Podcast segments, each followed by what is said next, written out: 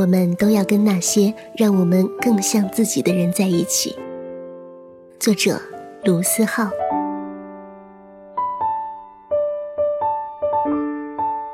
鱼儿在群里发了一句话，他说：“我又失恋了。”我有点心塞。他又失恋了，不是又谈了一场恋爱，是又栽在了同一个人身上。小裴已经开始骂：“你神经病啊！”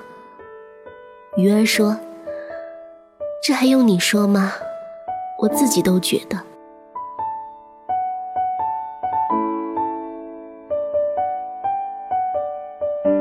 故事的开端很浪漫，在一个春天，万物复苏，又到了表白的季节。鱼儿喜欢上男同事，一个没忍住就表了白。男同事问。你认真的吗？鱼儿说：“认真，比中午吃的清蒸鱼还真。”于是他开始人生的第一段恋爱，是的，初恋。这一年他二十二岁，怀揣着一颗扑通扑通的少女心。我是最早发现这事儿的，这也不怪我，因为我睡得晚，凌晨四点刷人人。刷一下出现他一张照片，刷一下又出现他一张照片，还是一模一样的。我审美疲劳，正准备关手机睡觉，他发了一个状态：“老娘恋爱了，爱了，我要买那个粉红色的 Hello Kitty。”我至今不知道前半句跟后半句有什么必要联系，或许对他来说，两者的喜悦是一样的。回复里赫然出现他的前男友。我给你买，我心说虐狗吗？关手机睡觉。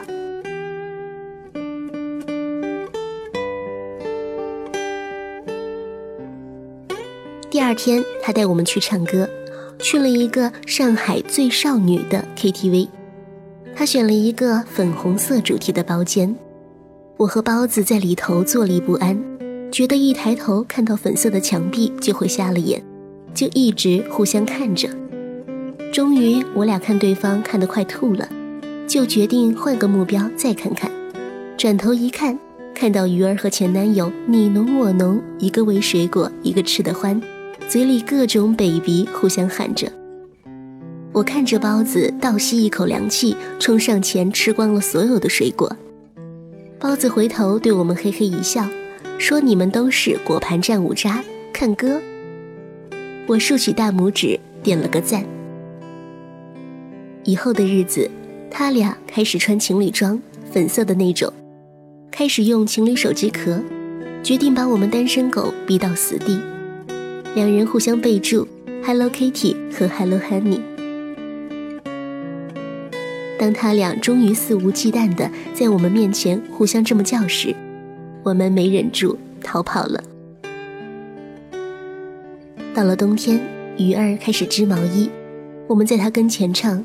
也嘿，你给傻叉织毛衣，傻叉不要你的毛衣。鱼儿已经对我们的语言攻击免疫，一脸甜蜜的笑着。后来毛衣大了两圈儿，鱼儿瞬间红了眼。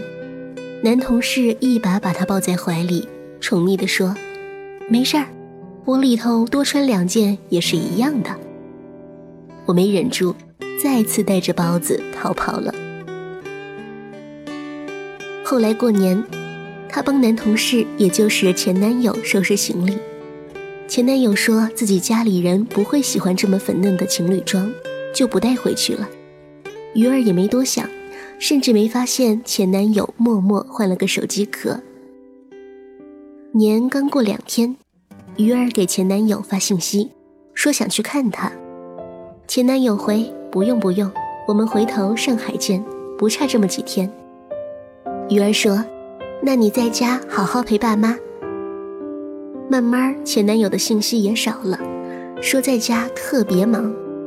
鱼儿一边忍住不打电话，一边告诉我们：“我特佩服我自己，你看我真的太懂事了，看不出来我第一次恋爱吧？”我说：“是是是，但大冬天的，你能不能把你这套情侣外套换一换？”鱼儿说：“我又不冷，我知道他肯定也穿着呢。”假期结束，两人又恢复了常态，只是前男友出差次数越来越多，鱼儿受不了频繁的见不到面，终于提出想要跟他一起出差。前男友认真严肃地说：“乖，我这是工作。”鱼儿严肃认真地说：“我就在酒店里，不去掺和。”前男友说：“等我回来，我请个假，我们一起去旅游。”就这么，前男友出差去湖北，鱼儿按耐不住想给前男友个惊喜，偷偷订了机票，最后跑到前台偷偷问公司的出差计划，被告知这一个月没有去湖北的公差。鱼儿再三确认，也没管，就跑去了湖北，一个人在湖北住了五天，天天窝在酒店里跟前男友打电话。有天他说：“我看了下天气预报。”武汉可能要下雨，记得带伞。前男友说：“没事儿，现在武汉大晴天。”鱼儿看看窗外，大雨倾盆。前男友在电话另一头问：“上海下雨了吗，baby？记得带伞。”后来鱼儿几经周折才知道。他不在武汉，也不在上海，他回老家去了。鱼儿就这么去了他老家，没有找他，只是在酒店里天天哭。最后他在上海找他质问，又被搪塞了过去。但以后的日子，两人的关系越来越不好了，从开始的争吵还好生安慰，变成后来粗暴的。我要出差，你能别掺和吗？最后男同事说，两人好聚好散，和平分手，也不要每天让自己不开心。分手那天，我们在江边，鱼儿问：“你到底有没有对不起过我？”前男友说：“你别纠结这个。”鱼儿二话不说，扑通一下跳到河里。包子骂了句脏话，就跳进湖里把他救上来。我们劈头盖脸骂他，说你疯了吗？神经病吗？前男友目瞪口呆。鱼儿说：“你知道我有多认真爱你吗？”前男友说：“对不起。”鱼儿在小裴家里哭道，说：“我不甘心，我不甘心。”说完，就拿着啤酒一瓶瓶干。我们没说话，小裴叹气说：“随他去，说不定哭完之后就好了。”我们都以为不会再有下文了，结果过了一年，他俩旧情复燃。鱼儿换了工作，好死不死又在楼下遇到前男友。据说前男友也没有声泪俱下。也没有道歉，只是从包里翻出了那个手机壳，于是鱼儿又跌进了这个洞里，再一次。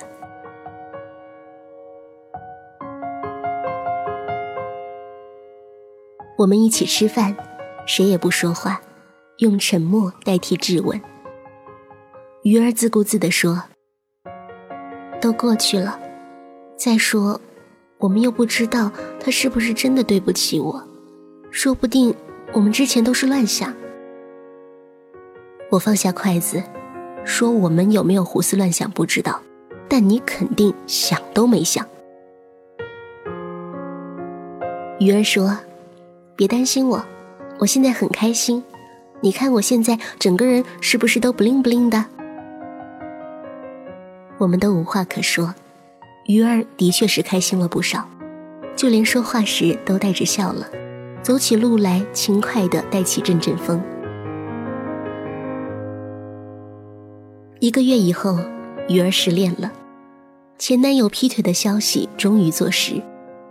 那天，她亲眼看到自己的男朋友搂着另外一个女人走在路上，于是毫不意外，她再次哭红了眼。小裴说：“你真的该去买彩票，你这都不叫倒霉，你这叫撞运。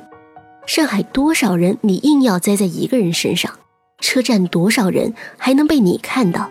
真的，买彩票吧。”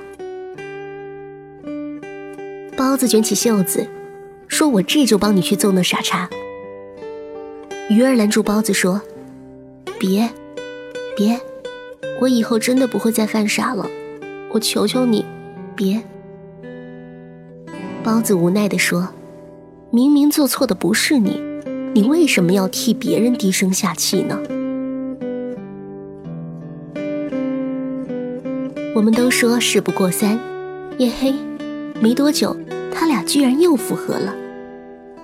鱼儿像辆拉不住的火车。脱了轨，谁都拉不回来。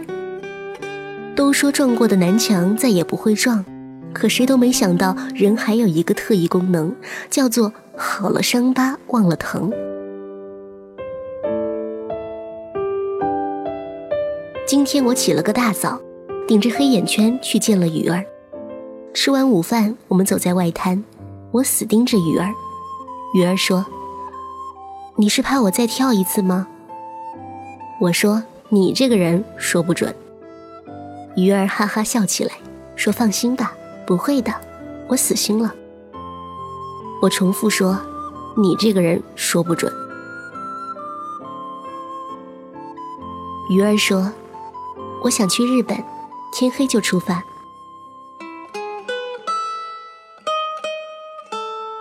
这个故事就说到这里。鱼儿正在去日本的飞机上。我很想说，鱼儿最后会看开，从此向前奔跑，再也不回头。但我不知道。我想起很久以前，我身边有个备胎故事，只是掉了个儿，备胎的是我的基友。他和他媳妇儿认识十二年，在一起八年，分手用了一天，彻底放弃用了两年，期间被小三。再复合，再分手，再复合，兜兜转转，终于放弃了。他说：“我们喜欢的人应该是我们的动力。”我点头。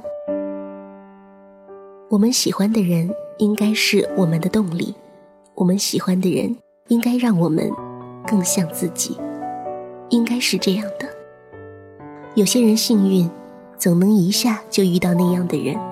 不管那个人是否遥远，有些人缺了一些好运气，总是让自己变得不像自己，就算那个人就在身边。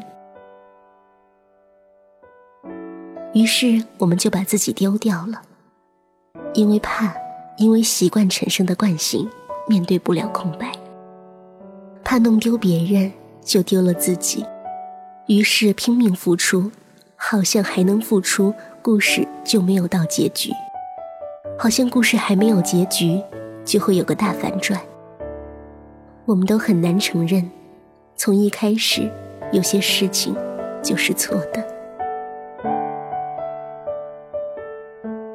我们常走回头路，所以没法越走越远。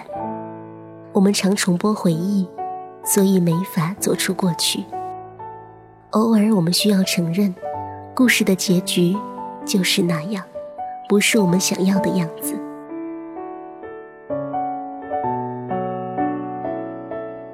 鱼儿走的时候，翻出了我的一条微博，让我祝他好运。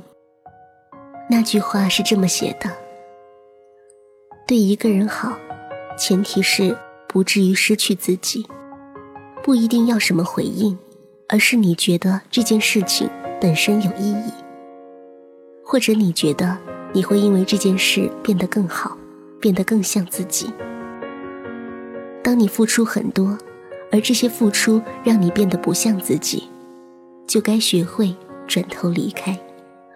如果可以，希望你能遇到一个能让你更像自己的人。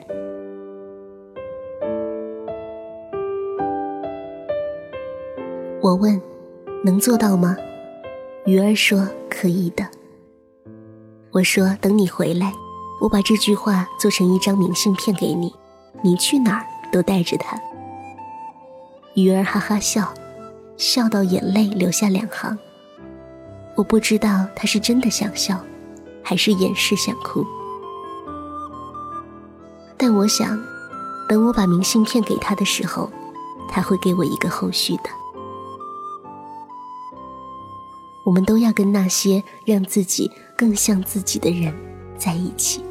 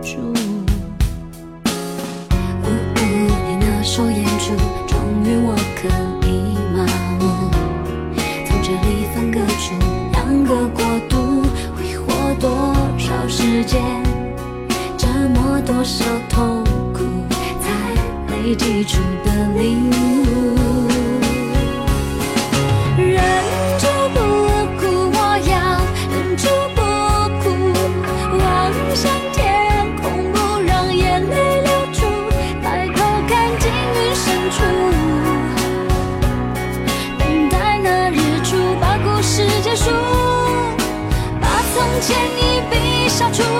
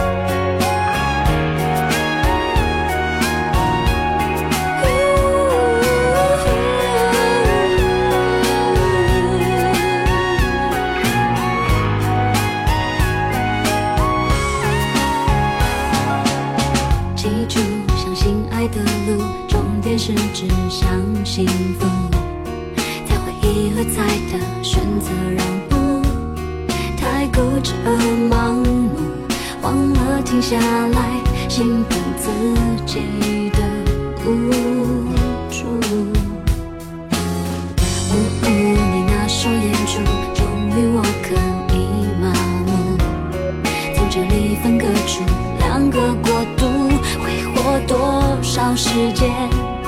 折磨多少痛苦，才累积出的领悟？